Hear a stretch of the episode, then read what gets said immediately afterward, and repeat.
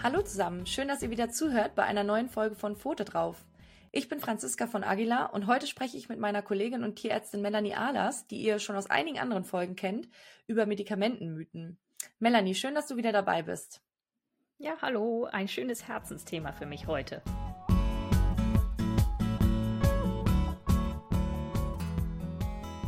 Ja, in unserem Tiermagazin klären wir seit einiger Zeit schon in jeder Ausgabe über einen anderen Mythos rund um Medikamente und Behandlungen in der Tiermedizin auf. Denn gewisse Aussagen laufen einem als Hunde- und Katzenbesitzerin regelmäßig über den Weg. Doch diese solltet ihr nicht einfach immer als Fakten annehmen, sondern dazu auch selbst recherchieren und am besten mit der Tierärztin oder dem Tierarzt eures Vertrauens sprechen. Wir möchten ein paar dieser Mythen in der heutigen und auch in weiteren Folgen aufklären und damit zum Nachdenken anregen. Daher starten wir auch direkt durch. Melanie, der erste Mythos lautet, eine Kastration kann bei Verhaltensproblemen des Hundes helfen, beziehungsweise eine Verhaltenstherapie sogar ersetzen. Was sagst du dazu? Ich würde das Thema gerne einmal so angehen. Ich würde erstmal einmal schauen, wo kommt überhaupt dieser Mythos her. Hm, früher wurde die Kastration relativ häufig als Allheilmittel für Verhaltensauffälligkeiten äh, aller Art gesehen und äh, das zieht sich halt noch so ein bisschen bis heute rein. Allerdings gibt es mittlerweile eben doch viele Studien, viele äh, Erfahrungen, die eben dagegen sprechen, dass es eben ein Allheilmittel ist. Vor allen Dingen kommt dieser Mythos ähm, heutzutage auch immer noch bei Aggressionsverhalten auf den Tisch. Also mein, mein Rüde ist aggressiv, den müssen wir kastrieren. Und die Idee dahinter ist, wenn das Testosteron äh, eben niedriger ist oder eben fast wegfällt, dann ist der Hund auch weniger prollig und ist auch weniger aggressiv. Das mag bei einigen Hunden der Fall sein. Nichtsdestotrotz bin ich immer sehr, sehr, sehr kritisch damit, ähm, das von vornherein, also die Kastration quasi als Mittel der ersten Wahl in diesem Falle zu sehen. Denn es kann eben auch einfach sein, dass andere Probleme dahinter stecken. Also sei es gesundheitliche Probleme, äh, hier können andere Hormonimbalancen oder Schmerzen oder Veränderungen im Gehirn zum Beispiel hinter aggressivem Verhalten stecken. Ähm, aber eben natürlich auch ja, schlechte Erfahrung in der, ähm, in der Prägungsphase oder andere Sachen, die einfach wirklich einen, einen verhaltensmedizinischen Schwerpunkt haben. Ängste, ähm, und äh, ja, Unsicherheiten.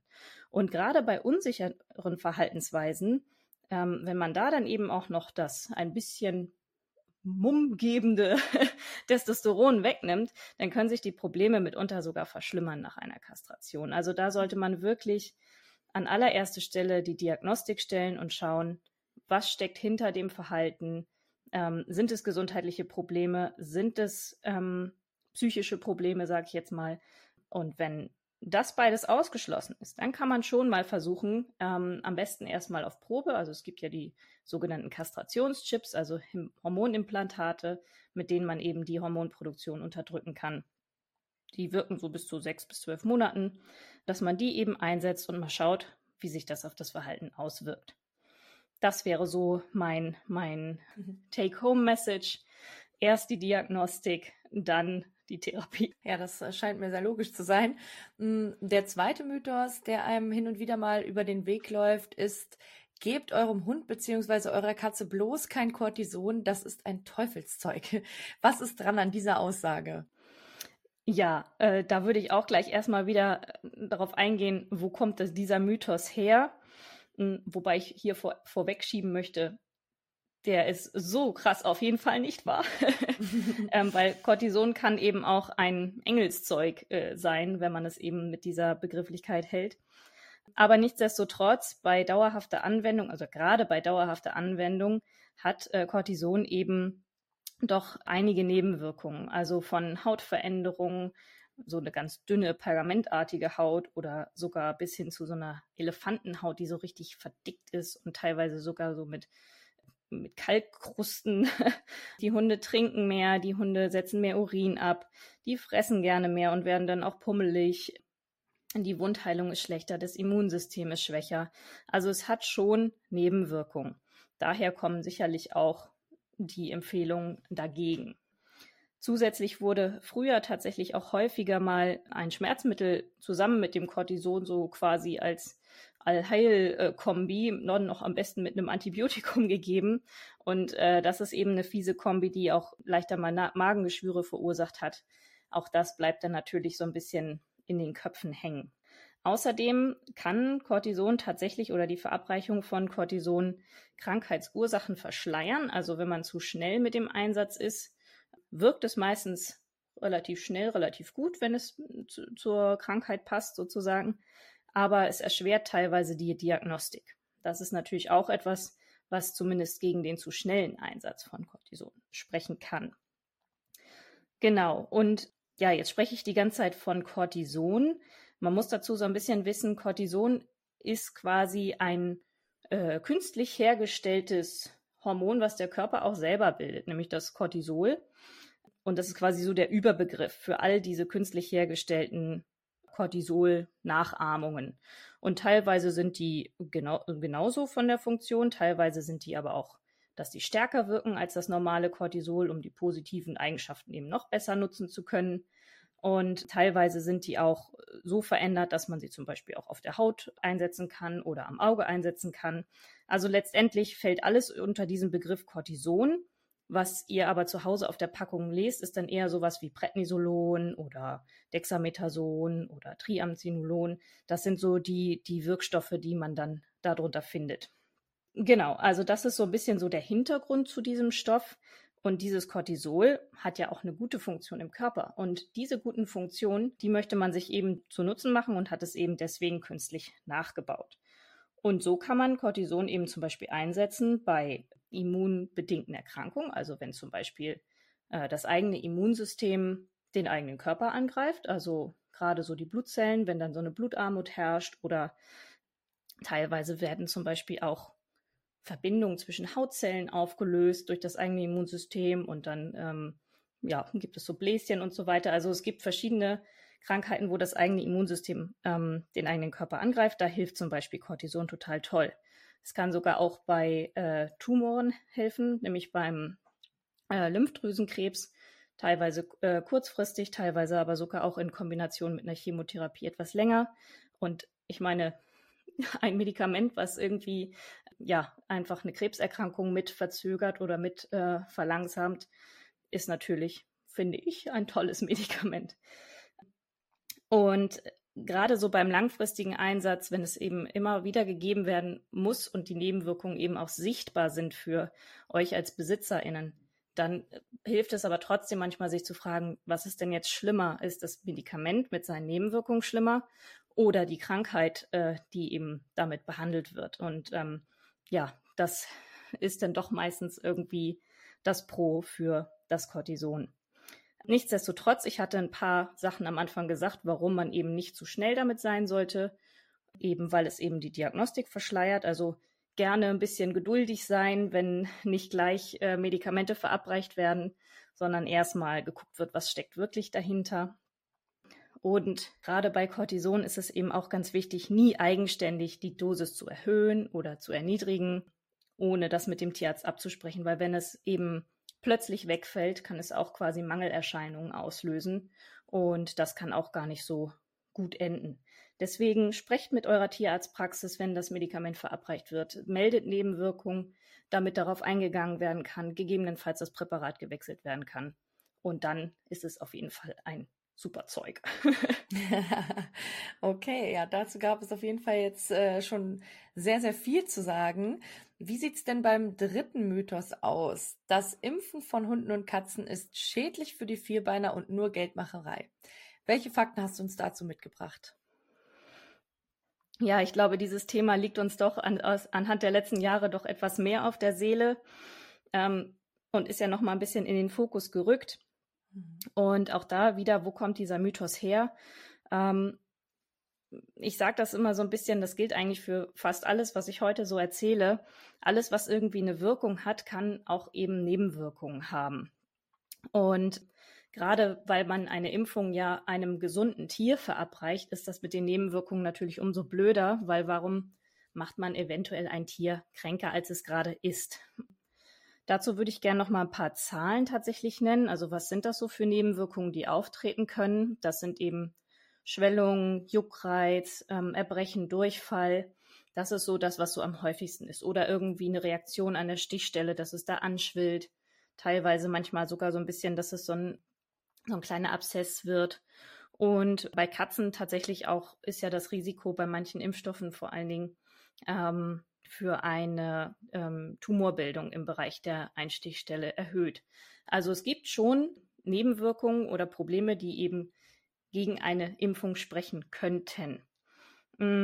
Es werden auch immer mal Berichte gefunden, nach der Impfung ist mein äh, Vierbeiner verstorben. Das ist natürlich der absolute Obergraus, nicht nur für die TierhalterInnen, sondern natürlich auch für die Tierärztinnen und Tierärzte, wenn das mal passiert. Und auch dazu gibt es aber Zahlen. Also es ist tatsächlich so, dass in den Jahren 2018, 2019 41 Vierbeiner in Deutschland aufgrund oder in Zusammenhang mit einer Impfung gestorben sind. Wenn man sich dazu aber die Zahlen der Vierbeiner in Deutschland mal anschaut, dann ist es doch eben, also da waren es, ich glaube, in den beiden Jahren so um die 20 Millionen Hunde, die vermeintlich geimpft wurden, dann ist das doch eine ziemlich kleine Zahl, wo sowas vorkommt. Nichtsdestotrotz, es ist ein Risiko, es ist ein winzig kleines, aber es ist natürlich äh, schrecklich, wenn das passiert. Trotzdem bin ich äh, tatsächlich eine dolle Verfechterin ähm, von Impfungen, auch bei Hunden und Katzen, weil einfach die Krankheiten, die sie vermeiden, auch sehr oft tödlich sind. Und ich habe in meinem Leben noch nie mitbekommen, dass ein Hund äh, verstorben ist aufgrund einer Impfung. Ähm, also jetzt in meinem Umfeld, habe aber schon oft mitbekommen, wie Hunde beispielsweise an Parvovirose ähm, versterben in jungen Jahren oder ähm, dass es doch mal immer wieder Berichte gibt, dass die Tollwut eventuell wieder in Deutschland gefunden wurde, also sei es durch eingeschleppte Tiere beispielsweise. Also es, das sind alles Risiken, die auch bestehen und die Impfung schützt eben vor so etwas. Von daher bin ich trotzdem da ein Verfechter davon. Es gibt aber auch einige, also ich würde jetzt trotzdem nicht sagen, jedes Jahr impfen und immer rein damit. Es kommt halt ganz auf den Impfstoff und auf die Krankheit an und auch darauf, wie das Tier gehalten wird und was das Tier sonst so in seinem Alltag macht. Und deswegen geht zu eurer Tierarztpraxis und lasst euch da für euren Hund, eure Katze individuell informieren. Es gibt viele Impfstoffe mittlerweile als Einzelimpfstoff, also dass man das nicht in der Kombination impfen muss. Viele Impfstoffe muss man auch nur noch alle zwei oder alle drei Jahre verabreichen. Nicht alle leider, aber viele. Und da kann man auf jeden Fall äh, einen individuellen Plan erarbeiten, damit euer Vierbeiner eben nicht zu viel dem Risiko ausgesetzt wird, dass da was schief geht. Hm. Ich denke, hier ist es vielleicht auch echt nochmal ganz wichtig. Du hast ja gerade die Zahlen genannt, wie viele Hunde daran verstorben sind, also an der Impfung. Aber es wird ja auch Zahlen dazu geben, auch wenn du sie jetzt vielleicht nicht dabei hast, aber das wird, da wird es ja Studien zu geben, wie viele Hunde zum Beispiel am Parvovirose oder an den anderen Krankheiten sterben jedes mhm. Jahr. Und wenn man sich dann diese Zahlen einfach mal dagegen legt, dann sollte aus meiner Sicht es eine logische Entscheidung sein, sein Tier dagegen zu impfen. Also, weil da ja. hat man ja dann die Wahrscheinlichkeiten, dass das Tier entweder an der Krankheit stirbt oder an der Impfung. Und wahrscheinlich wird es zugunsten der Zugunsten Richtig, der sonst, sonst, sonst würden wir es ja, genau, sonst würden wir es ja nicht machen. Nein, auf jeden Fall. Ich finde, man kann sich auch so ein bisschen auch nochmal vor Augen halten, dass man eben durch eine Impfung ja auch nicht nur sich selbst beziehungsweise sein eigenes Tier schützt, sondern eben auch, wenn genug Tiere geimpft sind, dass man eben auch andere Tiere schützt, die nicht geimpft sind. Weil es gibt zum Beispiel Vierbeiner, ähm, bei denen es vielleicht einen Grund gibt, warum sie nicht geimpft werden können oder sollten. Und ähm, dann ist es natürlich toll, wenn man die quasi damit ähm, auch mit ja, beschützt und gesund mhm. erhält.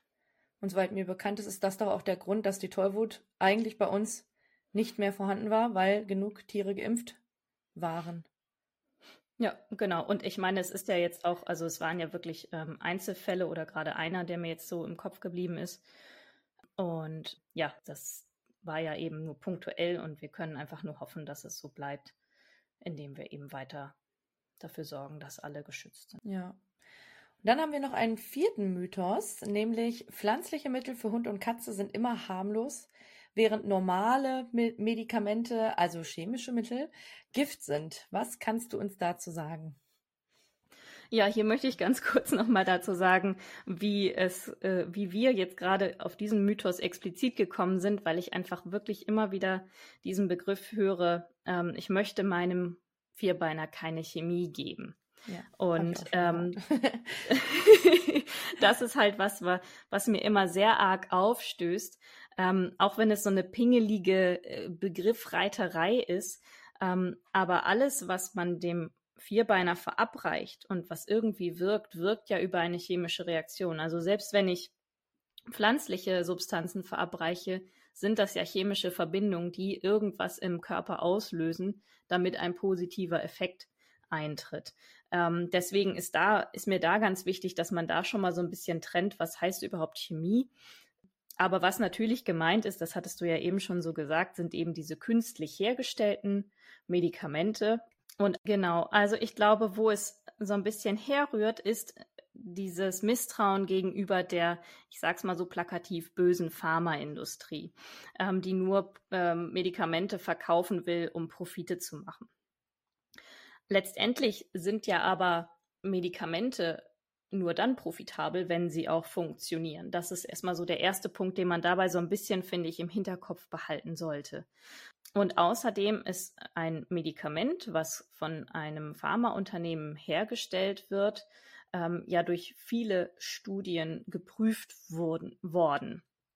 Ähm, und nicht nur das, es ist auch durch diese ganzen Produktionsprozesse sichergestellt, dass in so einer Tablette, die ihr eurem Vierbeiner gebt, immer genau die Menge an Medikament drin ist, die eben auch draufsteht, also an Wirkstoff. Das sind, finde ich, sehr viele Vorteile, die bei pflanzlichen Mittelchen nicht so gegeben sind. Ich versteht mich nicht falsch, ich bin tatsächlich gar nicht gegen äh, pflanzliche Therapien. Ich kenne mich leider nur nicht so wirklich damit aus.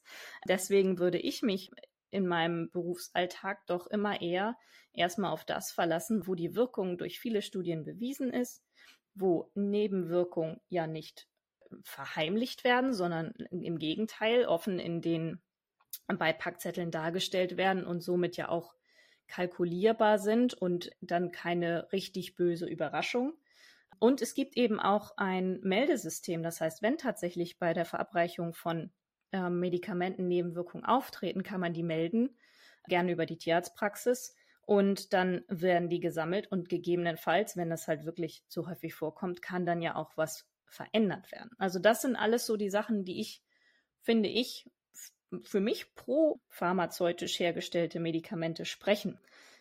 Bei pflanzlichen Wirkstoffen ist es eben so, dass es selten so wirklich wissenschaftlich fundierte Anleitungen dafür gibt, ähm, wo man wirklich die positiven Effekte nachweisen kann und wo man eben auch sicher sein kann, die Menge, die ich da jetzt gebe, die ist eben auch wirklich verträglich für mein Tier. Weil wenn ich mir jetzt sage, zum Beispiel, es gibt ja diese Anweisung im Internet, man kann Knoblauch gegen Parasiten verwenden, wo ich mir immer wo mir immer ein Schauer über den Rücken läuft, weil Knoblauch eben toxisch sein kann, sowohl für Hunde als auch für Katzen.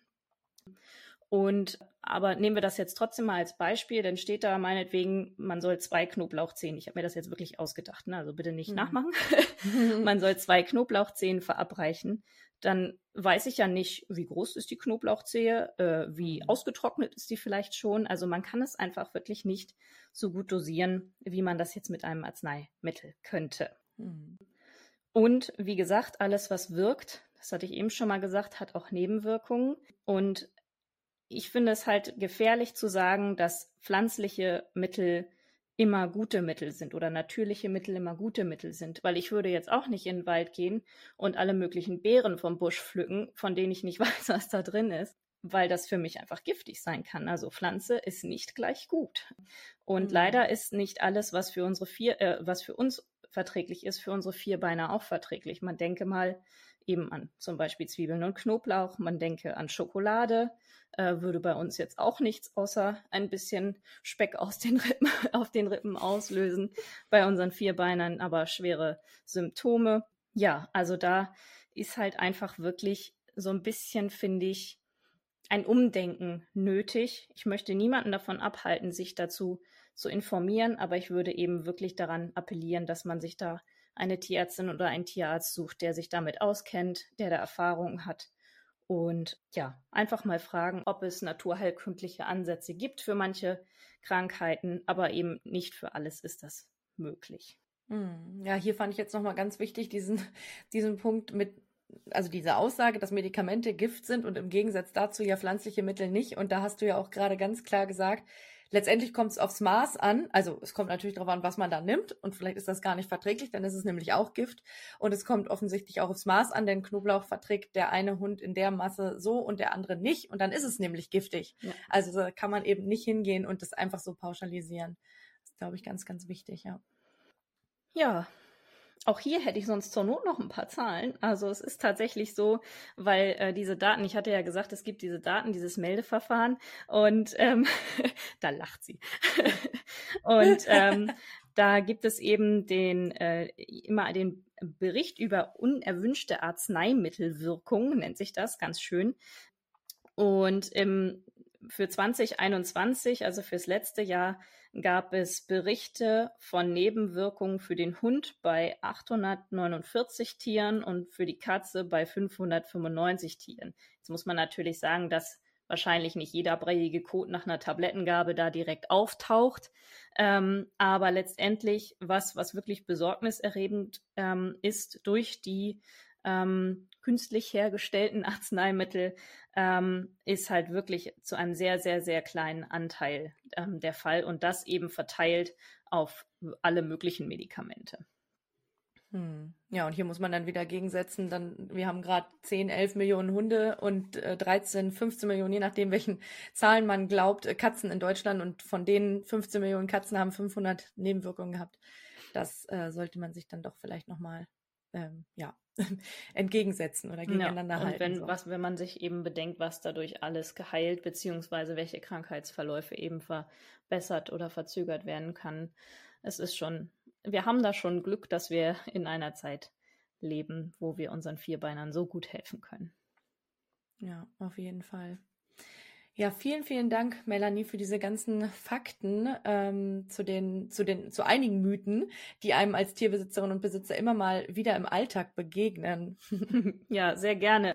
Zwischendurch hatte ich Probleme mit meiner Atmung, weil ich da so vehement gerne was zu sagen möchte. Ähm, ich hoffe, dass das alles ganz gut rübergekommen ist und ähm, einige Sachen vielleicht einfach in ein anderes Licht gerückt werden.